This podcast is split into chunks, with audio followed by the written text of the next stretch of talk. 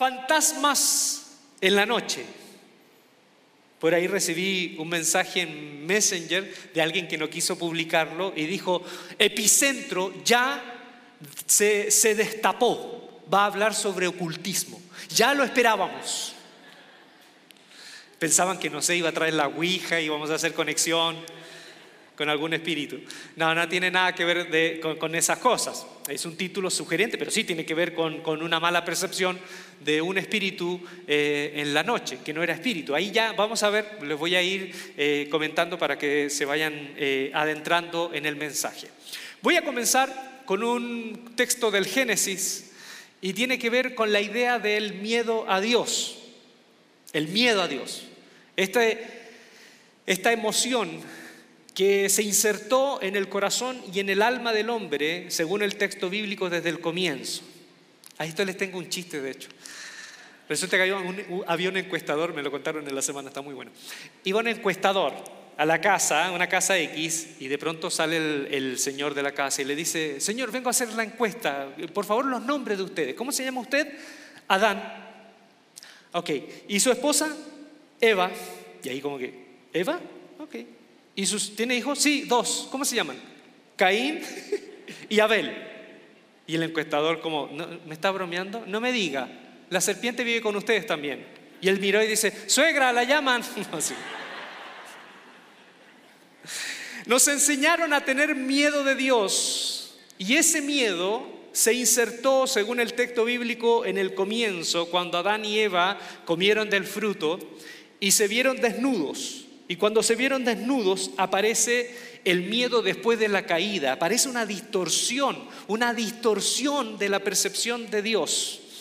Según el relato del Génesis, luego de la caída del hombre, el hombre se esconde de Dios, se esconde. Ese hombre que tenía una, una relación tan íntima, que escuchaba la voz en el huerto, la voz de Jehová, ahora se esconde. Según Génesis 3, versículo 9 al 10 dice, ¿dónde estás? Llama a Dios, ¿no? El hombre contestó, escuché que andabas por el jardín y tuve miedo porque estoy desnudo y por eso me escondí. En el primer momento, luego de la caída, hay una fisura en nuestro ser, hay una fisura, una fisura en relación a Dios. Ese ser amado, que, que recibimos amor porque nos ha creado, ese ser que nos ama, que se preocupa por nosotros, en algún momento se distorsiona y ahora le tememos. Y le tememos por vergüenza. Hoy esto es material de cultivo para un psicólogo, un psicoanalista, un psiquiatra. Porque aquí hay emociones muy, muy primarias, muy primitivas. La culpa, la vergüenza, el temor.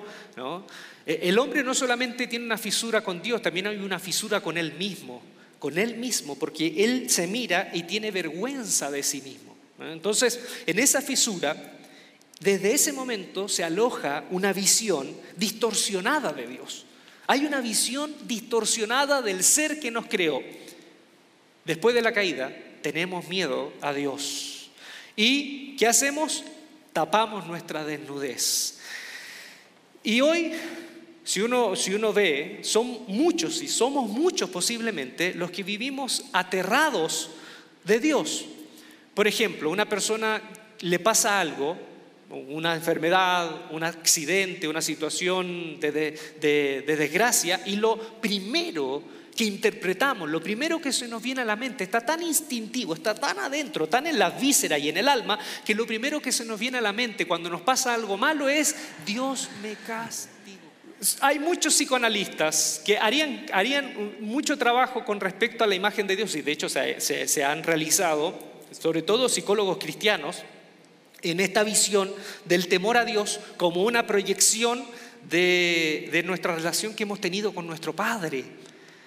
Con nuestro Padre, la relación que hemos tenido con nuestro Padre de alguna manera afecta en la relación que tenemos con Dios o en la construcción de esa relación que tenemos con Dios. Si hemos tenido un padre distante, si hemos tenido un padre violento, eso de alguna manera afecta en lo más profundo en cuanto a, al momento en donde yo en la vida enfrento situaciones y me entrego en las manos de ese ser que según la Biblia nos ama, nos protege, nos da respuestas frente a nuestras, a nuestras preguntas. Si hemos tenido un padre que nunca nos dio respuesta de nada, si hemos tenido un padre distante, un padre violento, un padre castigador, un padre amenazante. Siempre yo recuerdo a mi padre, y, yo les voy a contar al final que muchas veces cuando hablo de la historia de mi padre parece que yo estuviese dañado profundamente. Yo lo hablo porque estoy sano. Lo hablo, la, la, situación que hablo con mi padre las hablo porque estoy sano, porque he tenido la oportunidad de restaurar eso con mi viejo. Pero mi viejo era como ustedes muchos me conocen, era violento, era distante, porque su padre, su padre, mi abuelo era un monstruo. Mi abuelo tenía problemas psiquiátricos y mi abuelo los crió con, violencia, pero una violencia mucho más desmesurada que la que yo tuve. Si la que yo tuve eh, fue, mi infancia fue Auschwitz, ¿eh? Cinco, diez años de Auschwitz. ¿eh? Si, si esa fue mi experiencia, la experiencia de él fue peor. Entonces, los que sufren dolor causan dolor. Hay una dinámica ahí que muy pocos se pueden zafar de eso, pero los que sufren dolor en la vida causan dolor. Esa dinámica es muy difícil. Y yo recuerdo a mi padre cuando iba a buscar las notas, las, calificaciones trimestrales. ¿Cuántos de ustedes sudaron cuando su mamá iba a buscar las calificaciones trimestrales? ¿Sí? ¿Alguno de ustedes la pasó mal? Que le daba colitis, y cuando volvía el padre justo te daba una fiebre y te enfermabas, ¿sí? Para que no te regañaban. Mi padre me decía, voy a ir a buscar las notas trimestrales, las calificaciones, y si te va mal, olvídate, olvídate que soy tu padre. Y cuando volvía en la noche, después de la reunión, mi padre me decía, aquí están las calificaciones. Y le decía, ¿quién es usted? No lo conozco. ya sabía cómo me había ido. Jesús, Jesús de Nazaret, rompe. Hay, un punto de inflexión, hay una ruptura en cuanto a la idea que había de Dios en el Antiguo Testamento, sobre todo la que, la que pregonaban el grupo, el partido de los fariseos. Ahora quiero aclarar esto porque si a alguno le gusta el estudio. Dentro de los fariseos, del partido de los fariseos, habían unos más radicales, unos moderados y unos más liberales. No es que no es que los fariseos eran, eran una cosa unívoca, uniforme, y todos eran iguales y todos creían lo mismo. No, habían dentro de los fariseos grupos más extremos, sobre todo los que estaban en la zona de Judea, al sur, y habían otros más simples, más moderados, fariseos que estaban más en la zona de Galilea, en la zona donde vivía Jesús. Pero en general, los fariseos mostraban una imagen de Dios, una imagen de Dios que se, se enfocaba en el Dios vengativo, en el Dios justiciero y en el Dios que sobre todo en este punto no iba a traer el reino de Dios a menos que la gente se arrepintiese. Y el arrepentimiento era eh, obedecer y acatar todas las prescripciones de la ley, que eran más de 600 prescripciones, eran 600 mandamientos, que tenemos en la Torah, ¿no? En la Torah tenemos 10 mandamientos, estos hacían como 600 más prescripciones que se tomaban casi al pie de la letra o de la misma seriedad como la ley. Entonces Jesús viene y hace un giro, y esto es revolucionario, hace un giro y nos muestra una imagen de Dios que tiene otras connotaciones. Por ejemplo, como un pastor. Jesús muestra a Dios como un pastor que busca a la oveja torpe que se pierde fuera del redil. La imagen de un pastor que busca una oveja torpe que se pierde. Como un médico que se preocupa de los enfermos más que de los sanos. Como un arbusto, el reino de Dios, cuando habla del reino de Dios es Dios mismo cuidando es Dios mismo cuidando.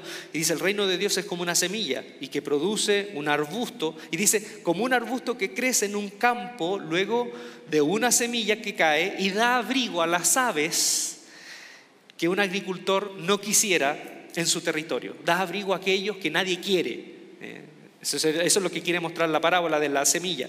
Después como un padre, la, la parábola más impactante para mostrar la imagen y el corazón de Dios, como un padre que cuando ve al hijo que se había perdido, siente que se remueve en sus entrañas de amor, sale al encuentro, lo agarra a besos.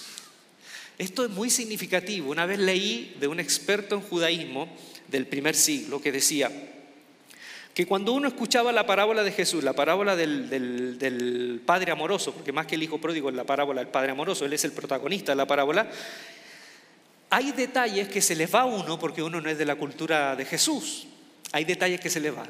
Que cuando, cuando el hijo viene de vuelta, como es un hijo contumaz, contumaz significa un hijo desobediente, que hizo todo lo que hizo por desobediencia, según la ley, ese hijo debe ser apiedrado. Entonces, cualquier anciano del pueblo, si ve a ese muchacho, lo puede tomar y lo lleva a las autoridades. ¿Por qué el padre sale corriendo? Decía este autor que posiblemente sale corriendo para que ningún anciano agarre al hijo antes que el padre. El padre está preocupado de que ninguno de los ancianos también eh, asumían funciones de jueces en el pueblo. Entonces sale corriendo y para salir corriendo un, hombre en Israel tiene que ceñirse la falda, los vestidos y mostrar las piernas. Y eso era indecoroso para un hombre en Israel, mostrar las piernas. Entonces se tenía que subir la falda, mostrar las piernas y eso ya era indecoroso y cuando viene lo abraza. Entonces hay gestos, hay gestos en ese padre que muestra Jesús. Ese padre hace cosas que un hombre, un hombre judío no hacía o las haría en un acto desesperado. Entonces cuando ve a ese muchacho, tenemos en nuestra versión en español, dice que se estremeció o sintió amor o compasión. En el griego original dice que se le remueven las entrañas de amor. Y cuando llega, el griego original de Lucas también es mucho más fuerte porque dice, lo llena de besos. Mire qué amoroso. Entonces, ¿qué es lo que nos está diciendo Jesús en esa parábola? Que el Padre representa a Dios. Y los perdidos, el, el Hijo perdido representa a todos aquellos, a todos aquellos que vivimos una vida indiferente y sentimos que no necesitamos de Dios y ofendemos a Dios.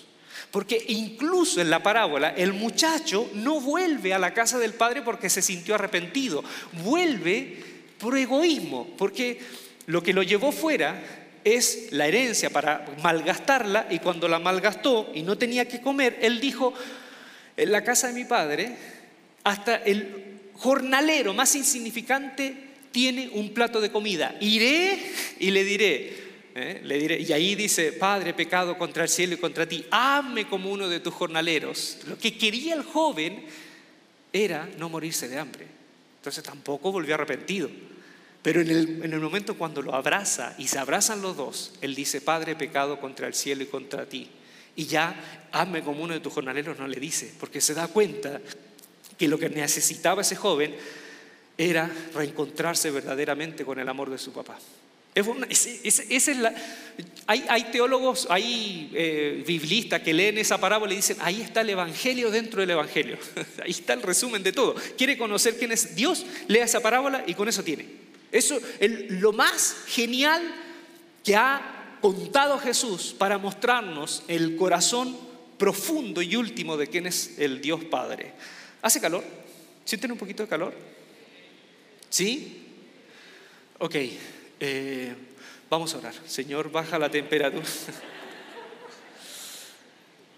Un pastor pentecostal diría, es el espíritu, hermanos. Pero no, es el clima.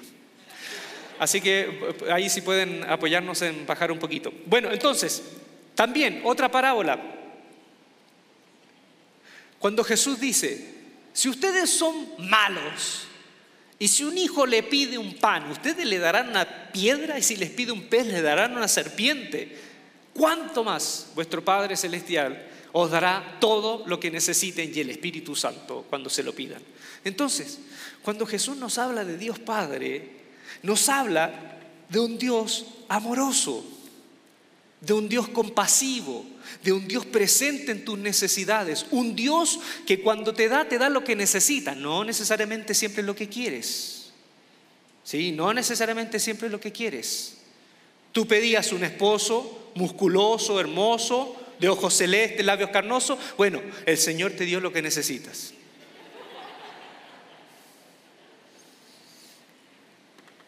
Ahora, cuando Jesús habla de Dios Padre, tampoco habla de un Dios bonachón, así que deja pasar todo por la aduana, la aduana del permisismo, ¿no? Tampoco es un Dios que ya no importa, todo un laissez-faire, todo vale. No, tampoco es así. Jesús también habla del juicio. Habla de un juicio. Ahora, los pormenores de cómo será el juicio, los detalles del juicio, eso los tiene Dios en su providencia. Yo no me puedo meter acá a decir, no, Dios va a enjuiciar aquí. En la Biblia tenemos luces, pero tampoco tenemos todos los detalles. En la semana escribí algo sobre el, ecumenismo y un, muchacho, no sé si era muchacho, joven, dijo, yo no considero, a los católicos no debieran considerarse cristianos, porque Jesús nunca les diría cristianos a eso tal y tal. Y yo le dije, oye, ¿qué, qué alta estima te tienes, que tú andas diciendo quién es y quién no es cristiano. La Biblia dice, que solo Dios conoce quiénes son suyos. Así lo dice Pablo, solo Dios conoce quiénes son suyos. Yo le dije, oye, yo que tú me postulo como cuarta persona a la Trinidad, porque con esa, con esa sabiduría ya estás, la cuarta persona de la Trinidad. Jesús habló del juicio, pero cuando habló del juicio, Él no habló de un juicio tipo escolástico, en donde a Dios le, le preocupa más lo que tú crees, cómo crees, los detalles, los caminos intrincados de las doctrinas. Y eso que a mí, a mí me, ustedes me conocen, me gusta leer, me encanta conocer, estudié teología. Pero, pero yo, por lo que he leído, Dios no tomará como argumento de peso cuánto sabes de hecho, todo el Evangelio y, en la Biblia siempre nos invita a guardar la palabra. Y guardar no significa, no significa conocer, conocer eh, eh, eh, mentalmente, conocer en cuanto a contenidos. Guardar es llevar a la práctica. Guardar es llevar a la práctica.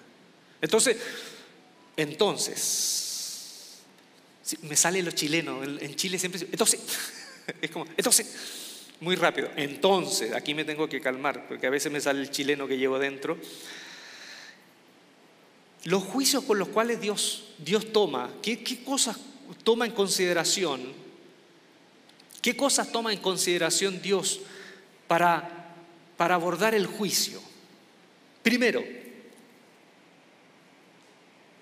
Pablo habla de que toda la ley de Dios, toda la ley de Dios, se resume en un mandamiento.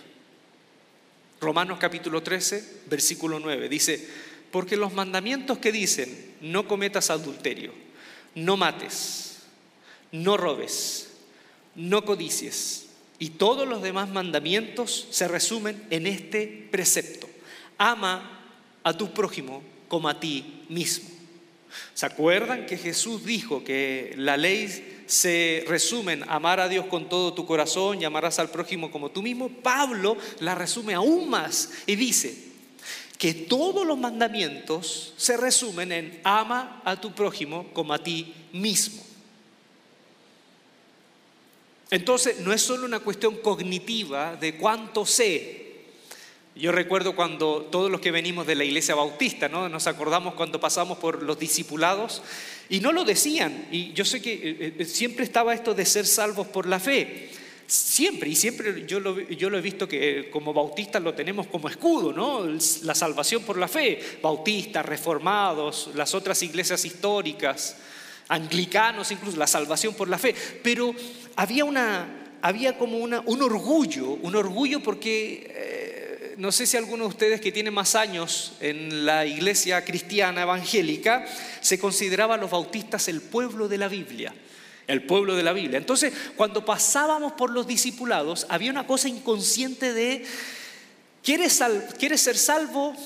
Acepta al Señor. Pero ¿quieres salvarte mejor? Apréndete esto. Era como, aprendiéndote esto, te puedes salvar mejor. No lo decían, pero era una cosa casi inconsciente. Y uno enorgullecido, ¿no? Porque sabían los detalles de la Biblia. Por ejemplo, nosotros cuando, cuando iba, era joven, ah, practicaba, y, y me parece que es un muy buen ejercicio, estas dinámicas de esgrima bíblico. ¿Algunos de ustedes, algunos de ustedes, de los que está acá, en alguna de sus iglesias, hicieron esas dinámicas en los jóvenes, el esgrima bíblico? Que te preguntaban, ¿Cuántas hemorroides tenía Moisés? Cosa que nadie encontraba en la Biblia. Era una pregunta dificilísima y habían algunos que se lo sabían. Entonces era, era, era muy interesante esto de que se tenía que aprender la Biblia. Pero Jesús y Pablo en las mismas coordenadas decían, el corazón de la ley es amarás a tu prójimo como a ti mismo.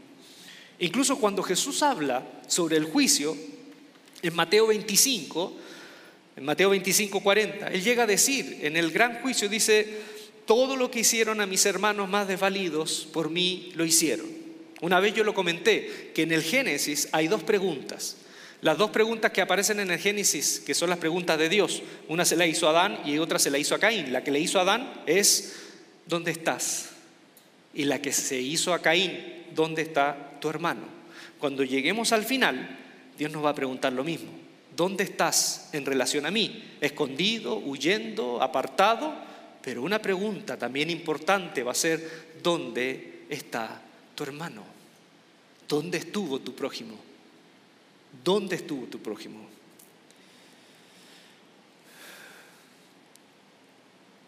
Aún así, cuando vemos, y hay otros textos también en la Biblia sobre el juicio, cuando hablamos de Dios, siempre hablamos de amor. Siempre hablamos de amor. En la carta a los Efesios, capítulo 3, cuando el autor habla de que debemos ser llenos de la plenitud de Dios, dice, hay llenos de la plenitud de Dios, que puedan conocer el corazón mismo del amor de Dios en Cristo Jesús por la fe él dice, para entender esto, este misterio y ser llenos de esta plenitud de Dios, dice, debemos entender, y aquí viene el texto, dice, la anchura, la longitud, la altura y la profundidad del amor de Cristo. Efesios 3:18. ¿no? La anchura, la altura, la longitud y la profundidad. Lo que usa el autor es un lenguaje estoico. La filosofía estoica, cuando hablaba de la plenitud del universo, cuando hablaba del todo, de todo, usaba estos lenguajes, la anchura, la altura, la longitud y la profundidad, cuando hablaba de todo. Entonces, lo que el autor está diciendo, que la plenitud de Dios tiene que ver con algo, amor. La plenitud de Dios, el todo de Dios tiene que ver con algo, amor. Ahora, no es un amor emocional como el amor humano, es un amor puro y es un amor justo, pero es amor. ¿Me hago entender? Es amor. Porque Juan, que escribe la carta, de hecho Juan le dicen el apóstol del amor, cuando escribe la carta, él, él habla del juicio. Él habla en un momento de que hay algunas personas que van a ser enjuiciadas por Dios porque se apartaron y son movidos por el poder del anticristo, pero nunca Juan en su carta dice que Dios es ira, nunca. Lo que sí dice es que Dios es amor. Nunca, en ninguna parte uno va a encontrar que Dios es ira que Dios es enojo, que Dios es venganza, sino Dios es amor. Ha manifestado, y de hecho las cartas del Nuevo Testamento, un día podríamos hablar de esto, sobre la ira de Dios, y no, nos metemos ahí en ese, caudal que es un poquito complejo, pero es válido también para hablarlo en algún momento. Pero insisto, en ningún momento se dice que Dios es ira. Dios puede manifestar su ira, de hecho Pablo habla, sí, pero Dios no es ira, no es venganza, Dios es amor. Y la ira de Dios, la ira de Dios en cada uno de los momentos de la Biblia siempre tiene como fin la restauración. En el Antiguo Testamento, siempre cuando Dios desataba la ira, siempre era para mover a que la gente se convierta a Él. Nunca, nunca el castigo de Dios, el castigo es un fin en sí mismo. Escucha esto, el castigo de Dios, o lo que le llamemos castigo, ira, porque nuestro lenguaje siempre va a estar limitado. Lo que le llamamos ira o castigo o venganza, lo que le llamemos, nunca el castigo se centra en sí mismo. Siempre las acciones de Dios de intervención y a veces severas, tienen como finalidad el arrepentimiento. Si uno lee Apocalipsis, pero lo lee con ojos, sin, sin, lentes predispuestos de lo que nos han enseñado, cuando lee todo Apocalipsis, se ve que todas las manifestaciones de Dios, de las copas de ira, de las pestes, tiene como función que la gente se arrepienta. Porque si el castigo es un fin en sí mismo, estamos hablando de un monstruo.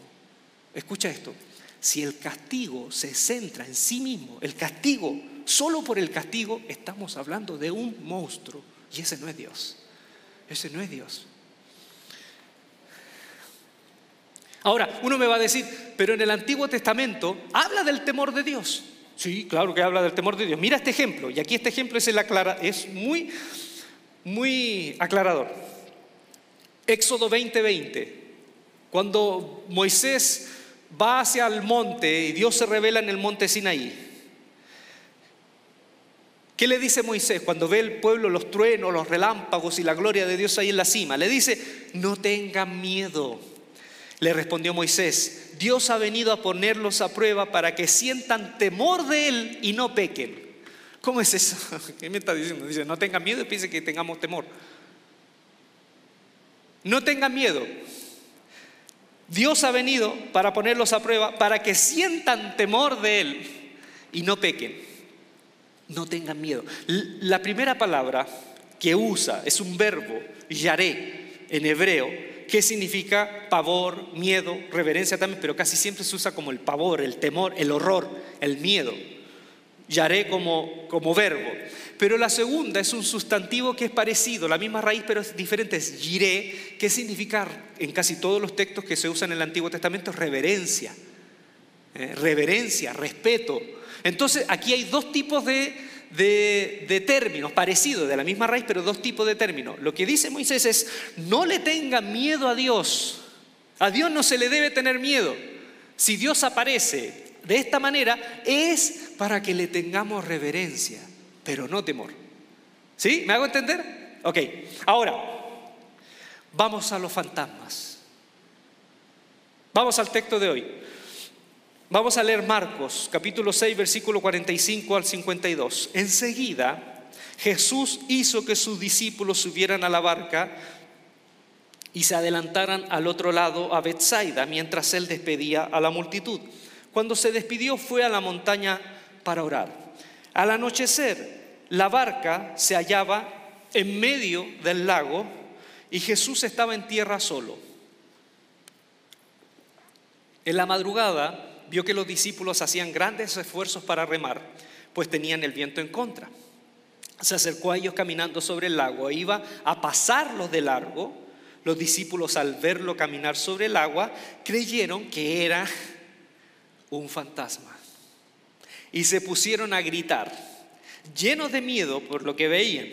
Pero él habló enseguida con ellos y les dijo, cálmense, yo soy no tengan miedo.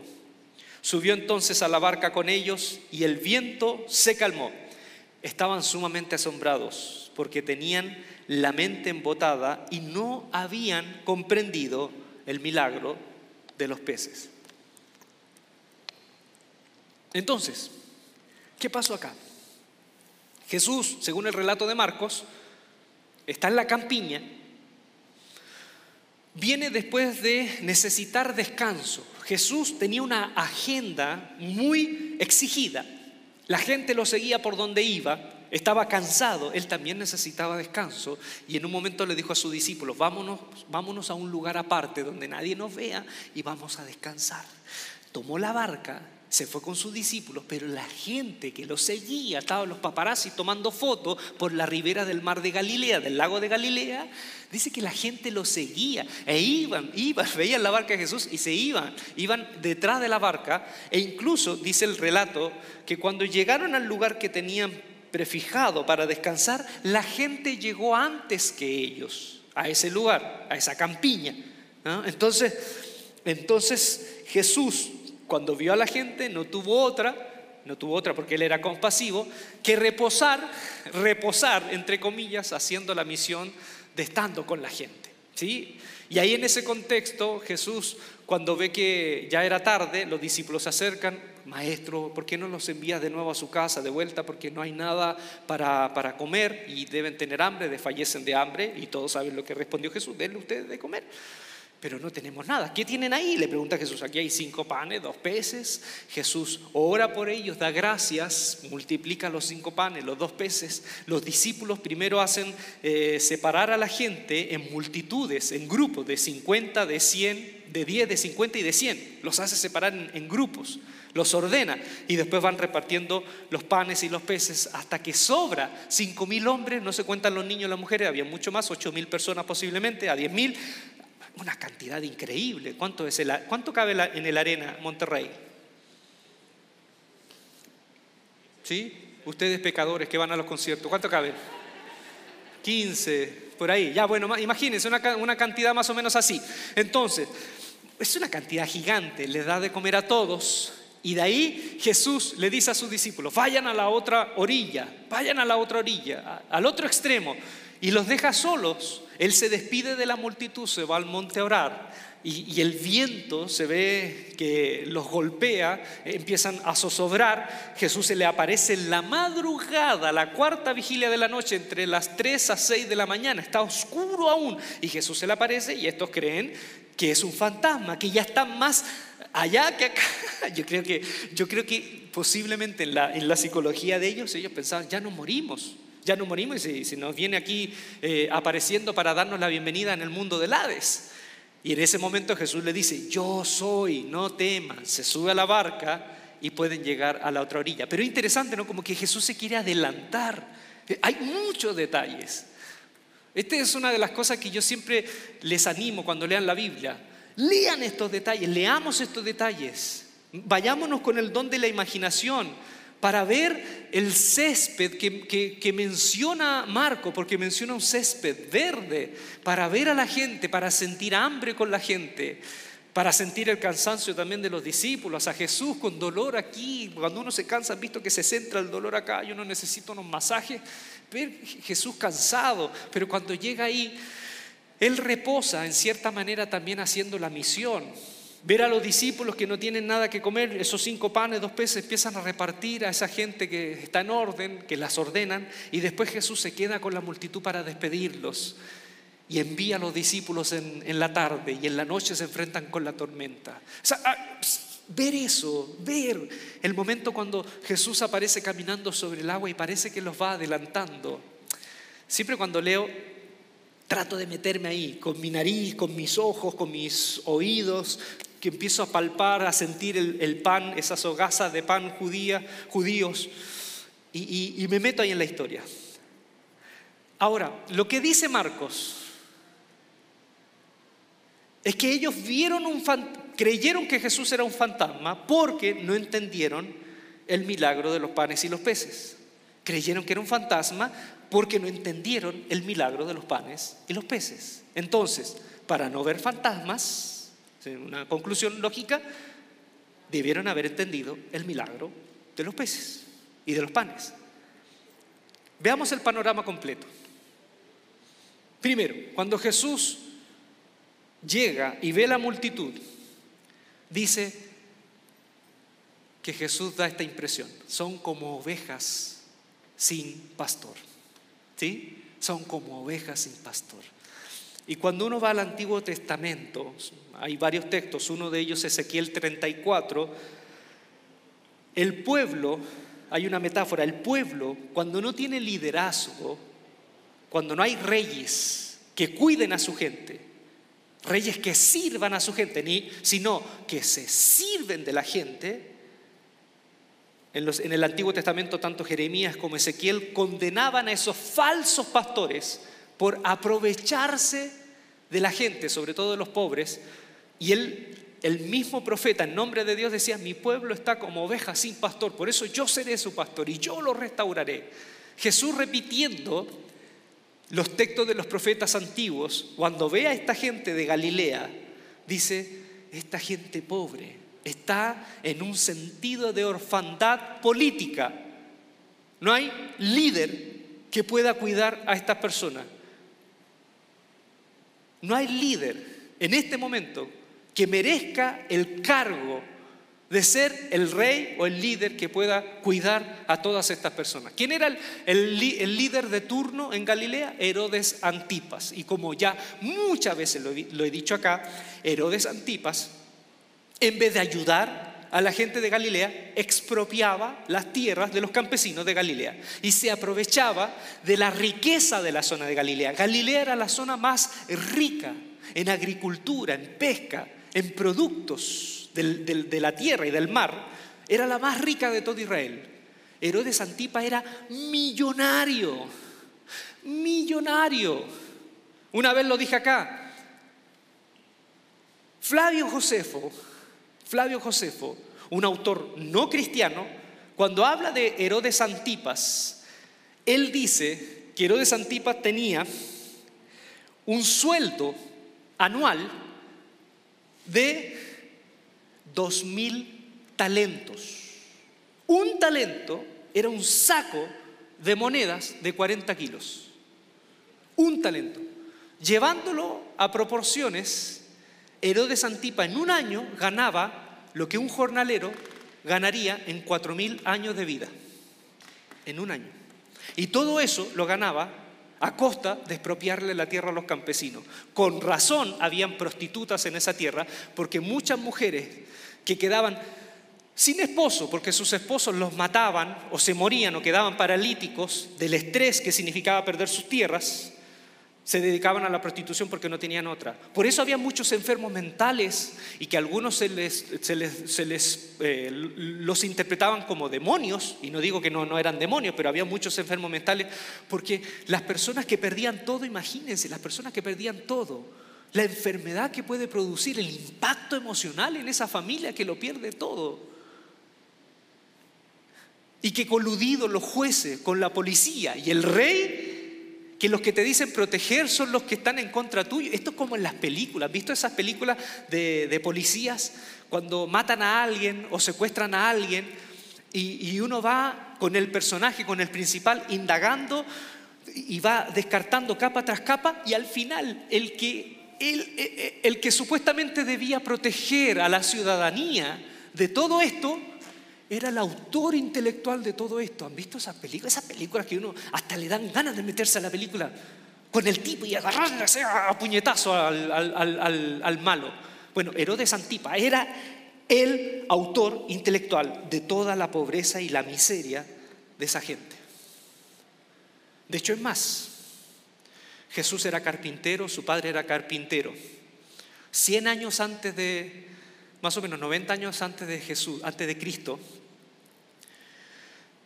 hubo una migración de muchas familias de Belén y del sur, migración de familias de Belén y del sur, de Judea, para poblar la zona de Galilea, porque cien años antes de Cristo, la zona de Galilea habían pocos israelitas y había muchos eh, eh, pueblos que no eran israelitas que poblaban Galilea. Entonces, en esa migración se supone, y es una hipótesis, que la familia de José, los abuelos de José, que eran de Belén, o bisabuelos de José, fueron a la zona de Galilea, se asentaron en Nazaret y tomaron tierras, eran agricultores. Y que lamentablemente por la política de Herodes, esa familia perdió sus tierras y se tuvieron que dedicar, como muchos, en la impotencia para no morir de hambre, a ser jornaleros o asumir un, un, trabajo, un oficio que no era el primero que tenían que era agricultor, porque le robaron las tierras. Por eso que posiblemente la familia de José eran carpinteros, porque quedaron sin tierras, se las robaron. Por eso ahí uno entiende, perdóneme que me explaya, uno entiende el Magnificat. ¿Han, leído, han visto en, Lucas cuando María ora? Cuando María ora y ora y dice, Señor, para que, que tu que tu reino venga, para que despojes a los ricos y pongas a los pobres. Y uno dice, uy, qué revolucionaria esta María comunista. Pero no es, comunismo, hay que ponerse los zapatos de María de Nazaret. María de Nazaret no está hablando en contra de todos los ricos, está hablando de lo que está pasando en su zona en Galilea. En Galilea. Entonces, con todo esto, Jesús va y dice, este pueblo es como oveja sin pastor. Todo el preámbulo para esto como ovejas sin pastor. Y sí, eran ovejas, era gente que no tenía liderazgo, que sus líderes en vez de servirles, se servían de ellos. Entonces Jesús se presenta como el verdadero líder que está para cuidar y que en su reino invita, en su reino, a, a que puedan formar estas comunidades de cuidado mutuo, para que puedan ser cuidados en este amor que se amparan unos con otros. Después, Jesús, fíjense también, esto me gusta de Jesús, porque la gente no tenía líder, estaban como ovejas sin pastor. Los discípulos no tenían dinero, estaban sin dinero. La gente tampoco tenía no, tenían comida. Entonces, si uno va en el relato, hay muchas cosas que faltan. Pero cuando Jesús les pregunta a los discípulos, no les preguntan lo que no hay, le preguntan lo que tienen. ¿Qué es lo que tienen? ¿Qué es lo que tienen? Cinco panes y dos peces. Bueno, con eso, cinco panes y dos peces. Con eso tenemos que hacer. Entonces, cuando, cuando Jesús pregunta, es muy importante porque Jesús no se centra en lo que no tenemos, se centra en las posibilidades que sí tenemos en las posibilidades que sí tenemos para hacer la obra de Dios. Yo les, quiero contar esto, aunque les parezca medio milagroso. Yo falo portugués. Yo hablo portugués. Ahora quizás no hablo al 100, pero hablo, falo portugués.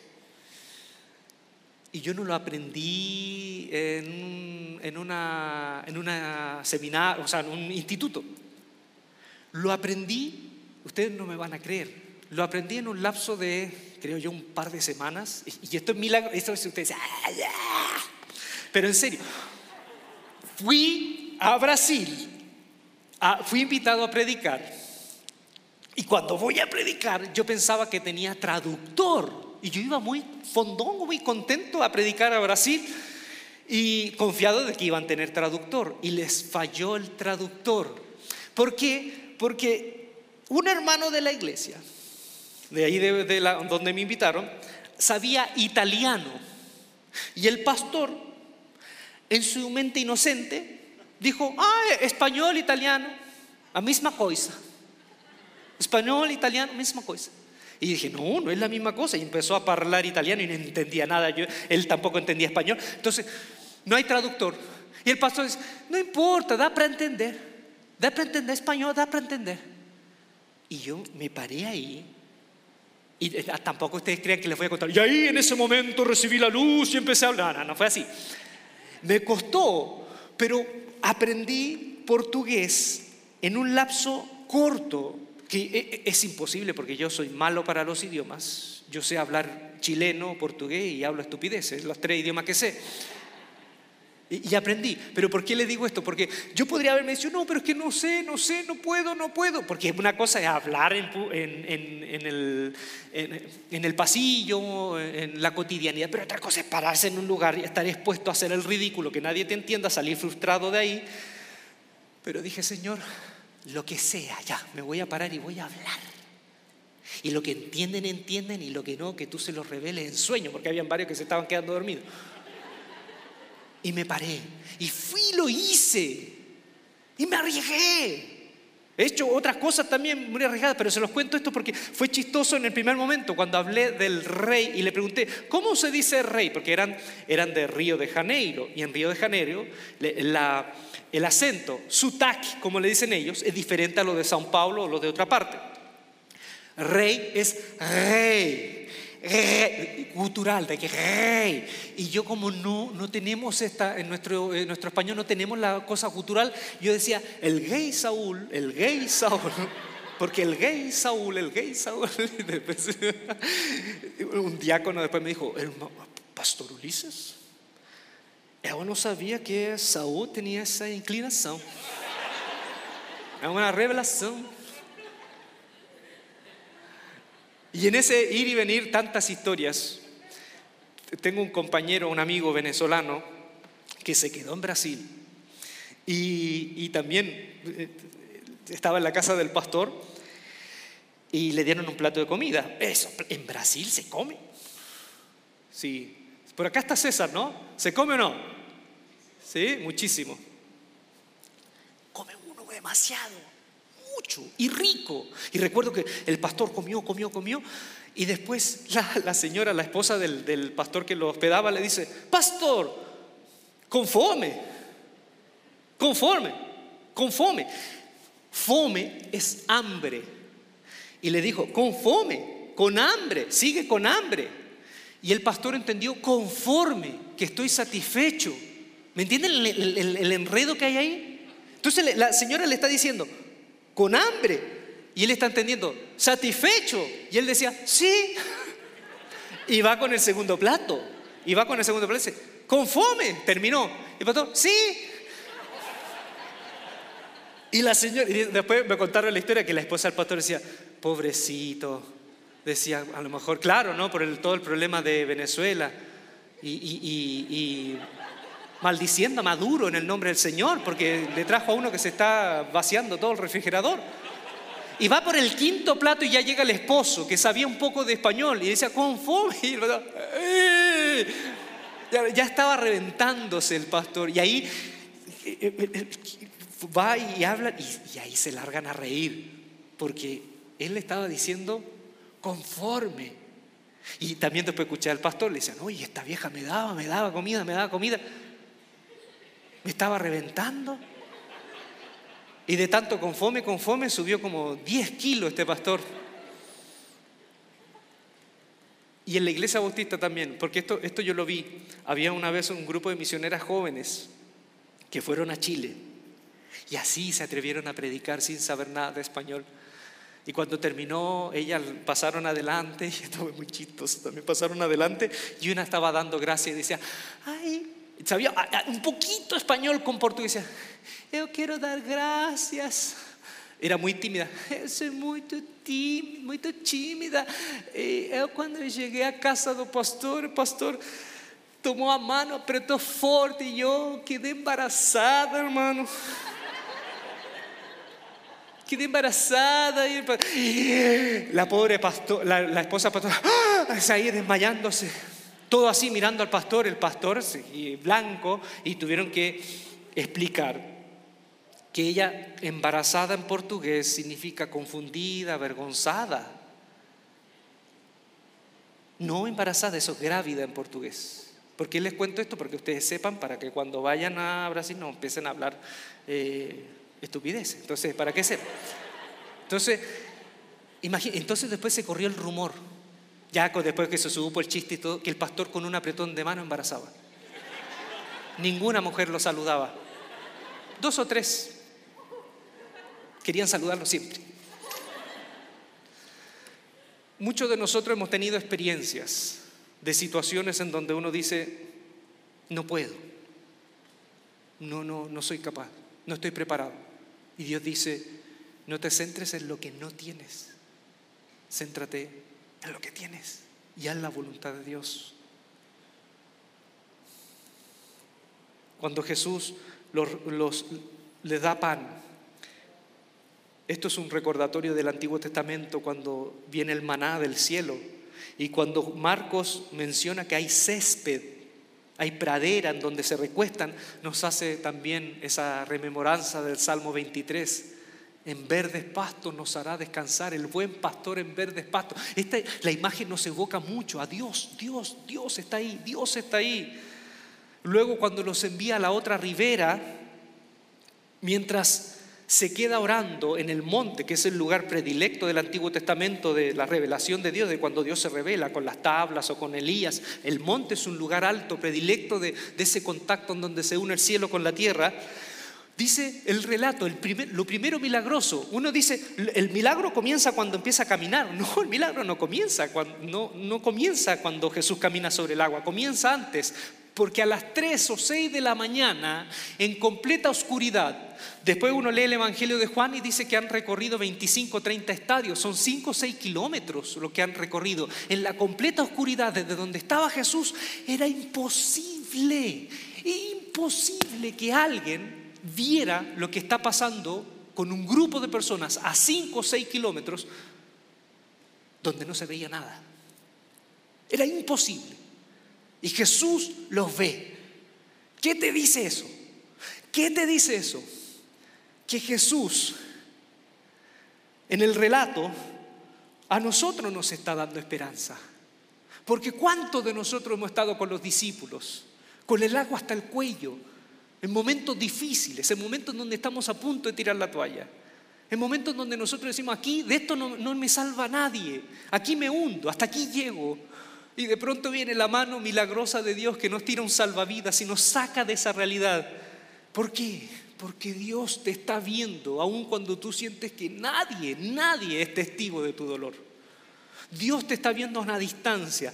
Y aquí nuevamente nos, remonta al, Éxodo cuando se le aparece a ese pastor de ovejas que se saca los calzados de los pies y, y la llama del arbusto. ¿Qué le dice la llama del arbusto? He visto la aflicción de mi pueblo, he oído su dolor y he descendido para librarlos. Y Jesús, Jesús, ahora nos muestra el relato de Marcos, que ha visto la aflicción de sus discípulos, ha oído su grito y ahora ha descendido para caminar sobre el agua. Y cuando camina sobre el agua, cuando camina sobre el agua, ¿Qué les dice? Yo soy, yo soy. Los discípulos son cabezones, no entienden nada. Le dice, yo soy, el mismo yo soy que aparece en el Éxodo. El Dios que se le apareció a Moisés, ahora Dios encarnado se le está apareciendo. El mismo que estuvo con Moisés, ahora les dice de la misma manera, yo soy, no tengan miedo. Yo soy, no tengan miedo.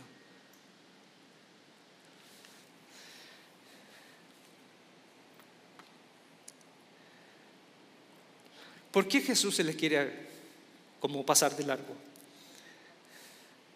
No es que Jesús está compitiendo con ellos. ¿Quién llega primero? no, no está haciendo eso. ¿Se acuerdan cuando el mismo Éxodo Dios le dijo a Moisés, voy a pasar mi mano sobre la roca y voy a pasar de largo. Y tú vas a ver mis espaldas. ¿Se acuerdan ese relato? ¿Qué es lo que le está diciendo Jesús a sus discípulos? Una y otra vez les está diciendo, yo soy más que un carpintero, yo soy más que su maestro, yo soy más que un rabino, yo soy más que un Mesías, yo soy Dios. Y he visto su aflicción, he escuchado su dolor y he descendido para librarlos. Y Jesús pasa por alto como el Dios que pasó por alto al lado de Moisés y los discípulos le dijeron, ayúdanos. Jesús entra a la barca, calma la tempestad y pueden llegar a la otra orilla. Aquí me queda una última reflexión para nosotros, ¿no? que nosotros estamos en esa barca. A nosotros hoy nos toca estar en esa barca. Nosotros somos ese grupo, hoy. Hoy en la iglesia, la iglesia del siglo XXI, tú, yo, todos nosotros, epicentro, hoy nosotros estamos en esa barca. ¿Cuál es la misión de nosotros? ¿Cuál es la misión? Reconocer a Jesús. Reconocer a ese Jesús que está caminando y nos está invitando a ir a la otra orilla, nos está dando la dirección de ese rumbo, porque si no lo reconocemos, Él puede pasar de largo. Si no lo reconocemos, Él puede pasar de largo. Y no me gustaría que Él pasara de largo de epicentro, por epicentro. Pero aquí cuando Dios, cuando Jesús se manifieste, le dice yo soy, no es solo Dios, no es solo el Dios encarnado, no, es el Dios del milagro de los panes y los peces. ¿Y qué significa eso? Que es el Dios de la provisión, es el Dios de la misericordia, es el Dios preocupado, porque aunque estemos huérfanos y sintamos que estamos en, una sensación de orfandad, de abandono, Él está dispuesto a proveernos de todo lo que necesitamos. Si no entendemos y si no leemos bien al Dios de Jesús, vamos a seguir sintiendo temor de aquel que nos creó y nos salvó. Vamos a seguir viendo en esa imagen de amor un fantasma. Por eso es serio este relato. Por eso es importante recuperarlo hoy y tomarlo y mostrarlo hoy a vista de todos nosotros. Si nosotros no entendemos no entendemos quién es Dios, podemos encontrar en Él un ser fantasmagórico que nos produce miedo. Dios no es un fantasma ni un espíritu aterrador. Jesús no es un fantasma ni un espíritu aterrador. Jesús es el que ve tu aflicción, el que ha escuchado tu clamor y el que está dispuesto a descender para acompañarte en medio de la tormenta más terrible que te ha podido ocurrir o la que nos pueda suceder.